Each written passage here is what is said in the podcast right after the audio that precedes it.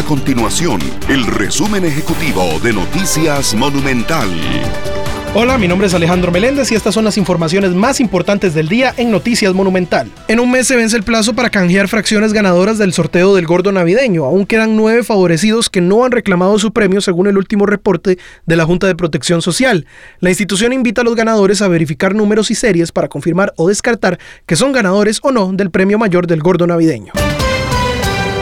El servicio de televisión por cable de Colby Digital subirá 1.500 colones su costo a partir del próximo 17 de febrero, según anunció el Instituto Costarricense de Electricidad, el ICE. La entidad publicó el ajuste en un diario de circulación nacional como requisito para subir los precios.